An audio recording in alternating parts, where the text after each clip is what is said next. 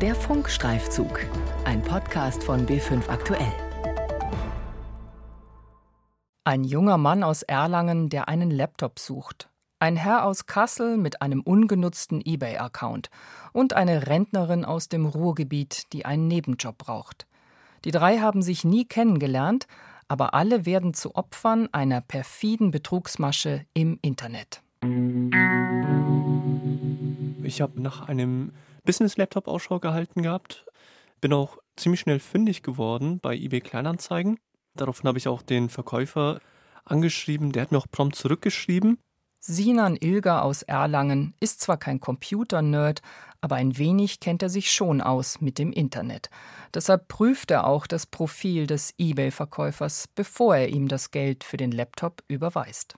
Ich habe mir dabei nichts gedacht, weil nämlich sein eBay Kleinanzeigen-Account und sein Bankkonto derselbe Name war und er auch laut eBay Kleinanzeigen schon seit acht Jahren tätig war oder tätig ist und auch seine vollständige Adresse angegeben hat. Der Verkäufer heißt Peter Lehmann und wohnt in Kassel. Ich habe dann fünf Tage etwa gewartet, habe nochmal drauf angeschrieben, wo die Sendungsnummer bleibt, weil ich hatte langsam ein mulmiges Gefühl. Sinan Ilger schaltet einen Anwalt ein. Der schreibt an Peter Lehmann, der seit Jahren einen eBay-Account hat, ihn aber schon lange nicht mehr aktiv nutzt. Ich kann Ihnen noch nicht mal genau sagen, seit wann dass ich den habe. Und verkauft habe ich eigentlich schon ewig nichts mehr über den Account. Es stellt sich heraus, Peter Lehmanns eBay-Account wurde gehackt. Irgendjemand hat in seinem Namen den Laptop verkauft an Sinan Ilger. Aber die Geschichte ist noch nicht zu Ende. Auf wessen Konto hat Sinan Ilger das Geld für den nicht existenten Laptop überwiesen? Gibt es ein Konto auf den Namen Peter Lehmann, von dem der nichts weiß? Stabiles Einkommen von zu Hause aus bei aufsteigendem Marktforschungsunternehmen. Die Prevento GmbH bietet Ihnen die Möglichkeit, als Produkttester zu arbeiten. All unsere Studien sind bequem vom Sofa aus durchführbar. Eine Anzeige auf einem Jobportal im Internet. Karin Schindler, die in Wirklichkeit anders heißt, ist interessiert. Per Mail fragt sie bei dem Marktforschungsunternehmen an und bekommt auch sofort eine Zusage. Ihre Aufgabe? Sie soll den Service von Online-Banken testen. Im konkreten Fall die N26 Bank. Frau Schindler ruft also bei N26 an und eröffnet ein Konto online mit Hilfe einer App auf ihren Namen. So hat man es ihr bei der Prevento GmbH aufgetragen und auf dieses Konto zahlt Sinan Ilger 650 Euro für einen Laptop, im Glauben, das Geld dem seriösen eBay-Verkäufer Peter Lehmann zu überweisen. Dass IBAN-Nummer und Kontoinhaber bei der Überweisung nicht übereinstimmen, wird bei der Bank nicht bemerkt, weil sie es gar nicht überprüft weil letztendlich die Banken, seit es die IBAN gibt, nicht mehr verpflichtet sind, den Namen abzugleichen von der Überweisung. Das war früher anders. Und insofern zählt nur noch die IBAN und dann können Sie oben eigentlich reinschreiben, was Sie wollen. Es fällt schlichtweg nicht auf.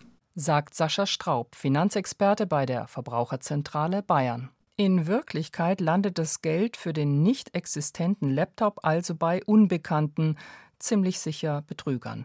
Denn die Prevento GmbH aus Köln ist nach diesem Fall nicht mehr erreichbar. Der Internetauftritt ist gelöscht, Handynummern sind nicht mehr aktuell. Das Gewerbeaufsichtsamt Köln bestätigt auf Anfrage, es habe ein Unternehmen mit diesem Namen nie im Register geführt. Pressemitteilung der Zentralstelle Cybercrime Bayern und des Polizeipräsidiums Mittelfranken. Ein Schlag gegen mutmaßliche Online-Betrüger ist den Staatsanwälten der Zentralstelle Cybercrime gelungen. Zwei junge Männer konnten in Berlin festgenommen werden. Sie sind dringend tatverdächtig, mit betrügerisch erlangten Bankkonten und falschen Internetseiten mehrere hunderttausend Euro erlangt zu haben. Die Zahl der Geschädigten ist noch nicht bekannt, nach derzeitigem Ermittlungsstand ist von mehreren hundert Personen auszugehen die Betrugsmasche mit falschen Bankkonten ist also weit verbreitet und besonders gerne nutzen Betrüger dafür die Konten von Online-Banken. Aber warum? Bankfilialen sind so 90er. Banking, aber ohne Bullshit. Eröffne dein Konto auf n26.com. An und für sich ist das kein Widerspruch, Online-Bank sein und äh, sicher sein. Sagt Vincent Haupert, Computersicherheitsexperte aus Erlangen. Also jede Bank ist bei der Kontoeröffnung verpflichtet, sich Ausweisdokumente zeigen zu lassen, also sicherzustellen, was für eine Person ist das, eben zu Geldwäscheprävention. Und die Art und Weisen, wie das passiert, sind halt doch schon sehr unterschiedlich. Zum Wesen der Online-Bank gehört, dass sie kein eigenes Filialnetz hat und die Kunden nicht persönlich vorbeikommen können. Die Kontoeröffnung bei Online-Banken läuft in der Regel über ein sogenanntes Video-Ident-Verfahren per Videochat. Dass hier mit gefälschten Identitäten Konten eröffnet werden, ist ein Sicherheitsrisiko, mit dem alle Online-Banken zu kämpfen haben. Kunden, die ein Konto eröffnen wollen, sitzen also am Computer oder sogar Smartphone und nutzen das Video-Ident-Verfahren. Dazu müssen sie ihr Gesicht deutlich in die Kamera halten, genauso wie ihren Personalausweis. Auf der anderen Seite der Kamera sitzt ein Servicemitarbeiter, der die Identität prüfen soll, um einen Identitätsdiebstahl zu verhindern. Im Fall von Frau Schindler ging es jedoch um eine Frage, die während der Kontoeröffnung nicht gestellt wurde. So Vincent Haupert. Es war eine Videokonferenz, die man da hat, es ist ein Videochat, aber man kann ja schon mit dem Kunden reden und versuchen, durch entsprechend formulierte Fragestellungen rauszufinden, zu welchem Zweck ist er heute hergekommen und redet mit mir. Und man muss eben fragen, warum. Wäre Frau Schindler bei dem Videochat gefragt worden, warum sie ein Konto eröffnet, hätte sie ziemlich wahrscheinlich offenbart, dass sie im Auftrag des angeblichen Marktforschungsunternehmens Prevento GmbH handelt. Damit wäre der Betrug möglicherweise aufgeflogen. Kann es sein, dass die Sicherheit der Kunden bei Online-Banken wie N26 nicht das vorrangige Ziel ist? Also, wenn man sich die Zahlen anguckt, auch die Wachstumszahlen, muss man ja schon sagen, dass sie sehr, sehr schnell wachsen. Und da ist es natürlich auch schwierig, Schritt zu halten, anscheinend, was Servicepersonal angeht. IT-Fachmann Vincent Haupert hatte bereits 2017 die Online-Bank auf Sicherheitslücken in ihrem Video-Ident-Verfahren aufmerksam gemacht. N26 hatte damals nachgebessert und betont in einer Stellungnahme, dass Sicherheitsvorkehrungen und Ausbildung der Mitarbeiter den hohen Branchenstandards entsprechen. Die Bank also genug, um Betrug zu verhindern? Auf Anfrage des BR erklärt das Unternehmen, man habe Vorsichtsmaßnahmen implementiert und schule laufend Mitarbeiter im Intensivtraining. Banken aber seien regelmäßig Angriffen von Betrügern ausgesetzt, heißt es in der Stellungnahme. Und weiter? Auch wir können das nicht verhindern.